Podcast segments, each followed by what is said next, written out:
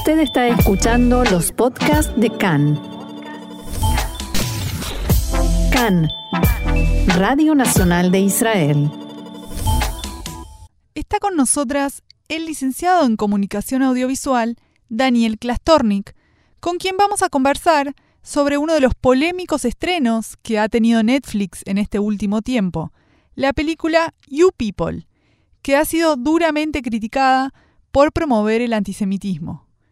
Y también queremos aprovechar para hablar con él sobre el antisemitismo en general que venimos viendo en los medios de comunicación. Hola Daniel, ¿cómo estás? Bienvenido a CAN en español. Eh, muy bien, Michelle, muchas gracias. Bueno, como recién mencionamos, la película You People ha recibido muchas críticas, incluso acusaciones de antisemitismo. ¿Cuál es tu opinión al respecto? ¿Es una película antisemita? Mira, yo diría que es una película que normaliza el antisemitismo. Eh, claramente no hay una intención por parte del actor y el director de la película, que es judío de hecho, eh, de promover una película antisemita. No, no creo que haya una intención de, promover antisemitismo ni nada de eso, pero sí es una película que termina cayendo en varios estereotipos y teorías antisemitas. Eh, es una película que considero que hace mucho daño, por más que no es esa la intención. Para empezar, eh, los judíos son retratados como grotescos, codiciosos, un poco tontos, eh, muy interesados por el dinero, como el personaje de una de las chicas que, sale en una cita con el protagonista, que una chica que claramente está interesada en el dinero de él.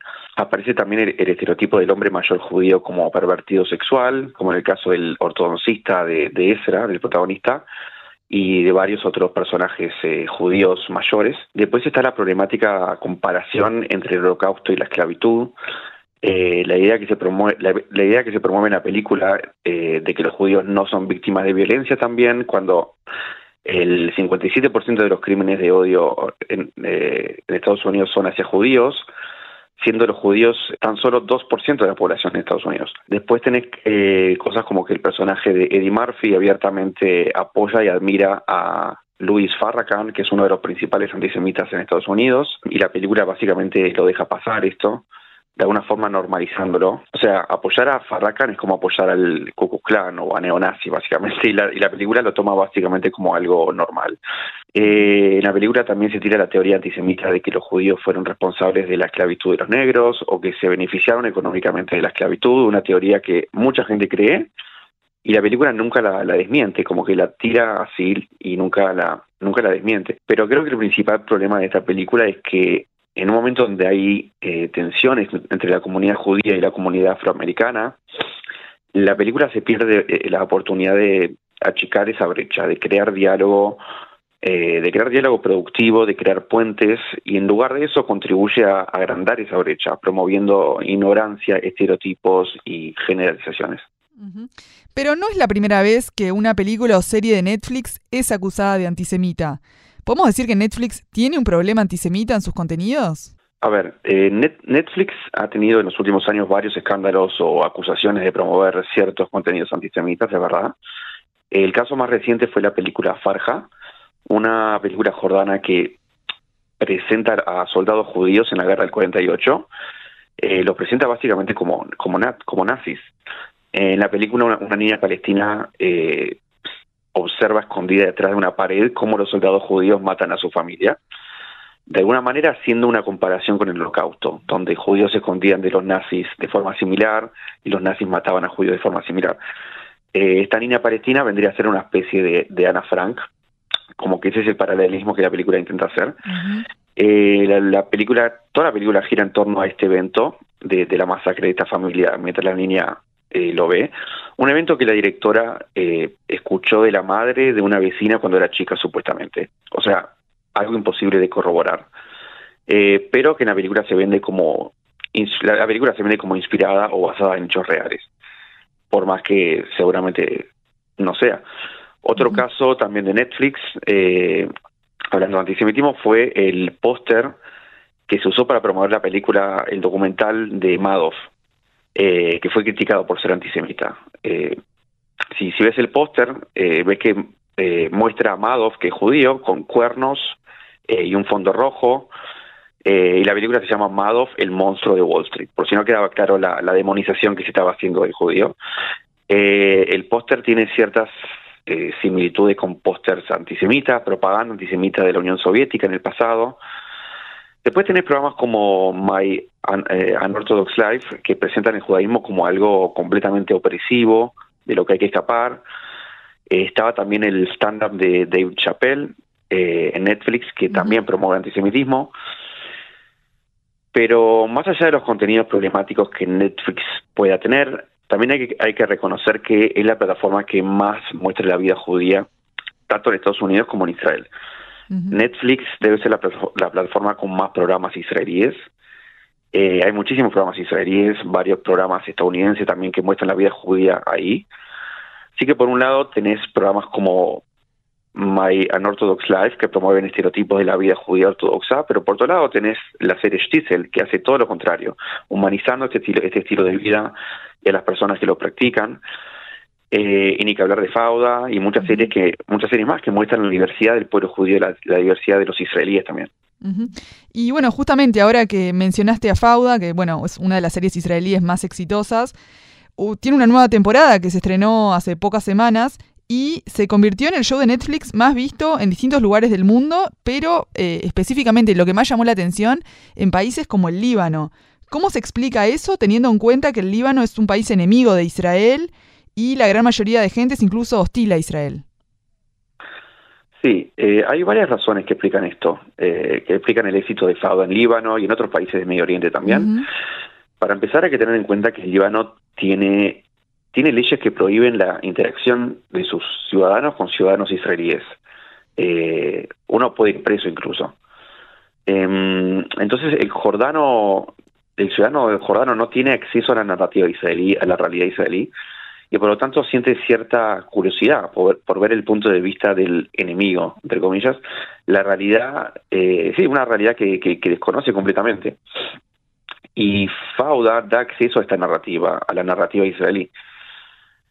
Eh, Netflix en general tiene programas de, de todas partes del mundo, ¿no? De todos los países, lo que permite el acceso a todo tipo de historias de, de, otros lugares, de, eh, que para nosotros son completamente desconocidos. En el caso de Fauda, Netflix eh, permite de alguna forma bajar estas eh, barreras culturales que existen entre Jordania y Israel, dando acceso a nuevas perspectivas, nuevas narrativas, otros puntos de vista.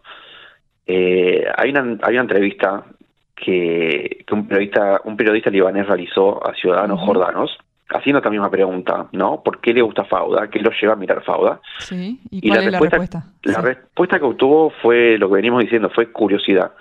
Fauda vendría a ser es como la fruta prohibida para ellos, así se refirieron a Fauda. Claro, es como una em, puerta, una ventana al, al país vecino que, bueno, estamos tan cerca físicamente, pero al mismo tiempo tan lejos, ¿no? Claro, sí, es, como dije, es el acceso a toda una parte del mundo que, que no es accesible para ellos. Eh, esa es una razón. Por otro lado, o sea, una razón que explica el éxito, ¿no? De, de, de, Fauda. Ya, por otro lado, Fauda está también muy bien hecha, desde el guion, eh, la historia, los personajes, eh, cómo cada capítulo te, te atrapa, te genera necesidad de seguir viendo la serie de querer ver el próximo capítulo. Y el personaje de Dorón, el protagonista de la serie, resuena, es un personaje que resuena mucho en el mundo árabe, especialmente en el Líbano.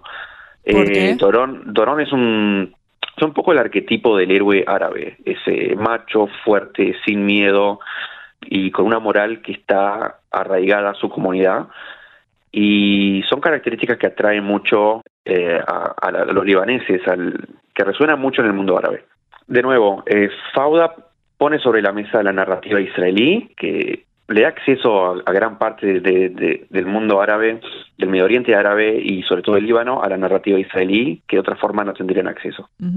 Y bueno, y ahora que mencionás la narrativa israelí, los medios de comunicación, a la hora de informar lo que sucede acá, muchas veces tienen una eh, narrativa anti-israelí, o al menos es como lo percibimos.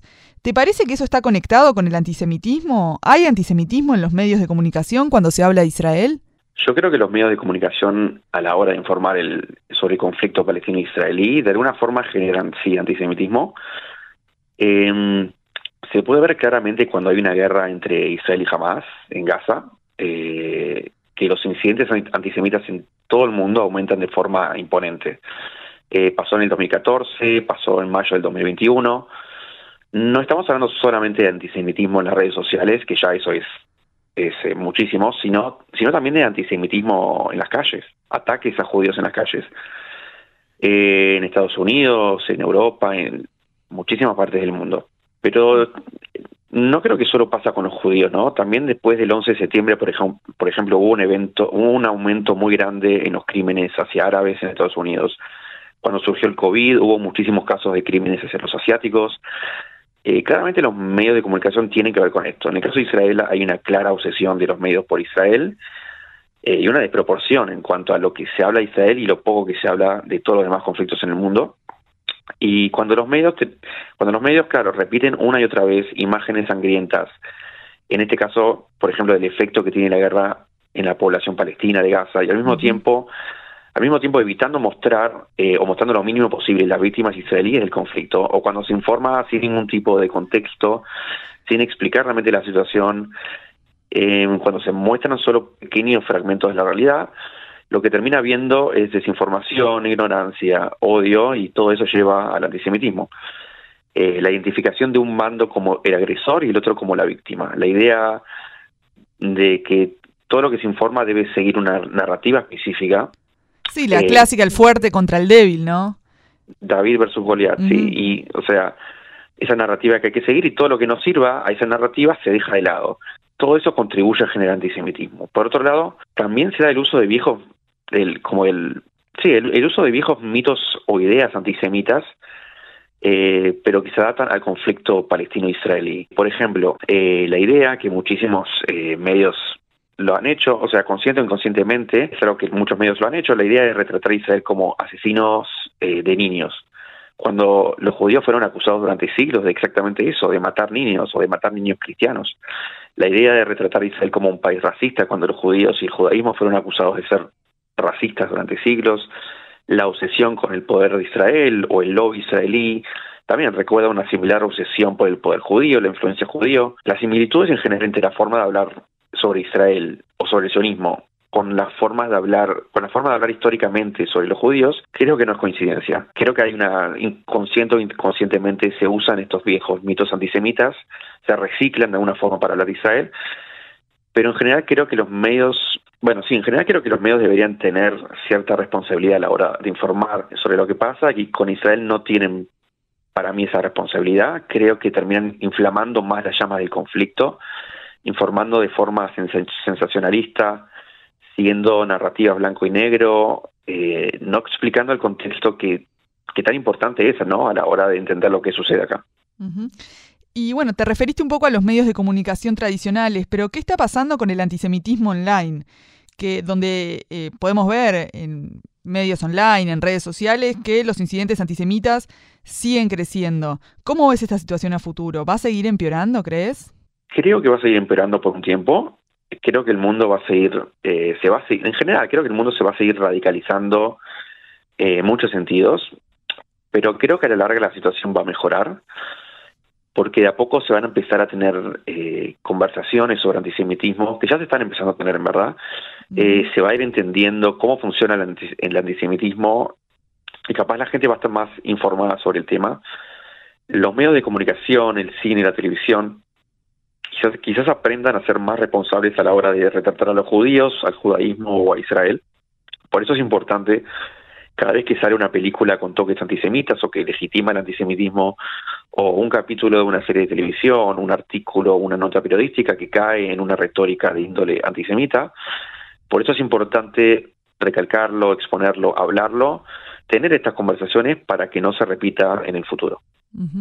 Bueno, muchas gracias Daniel Klastornik, licenciado en Comunicación Audiovisual, por estar hoy aquí con nosotros en CAN en Español. Eh, muchas gracias a vos, Michelle.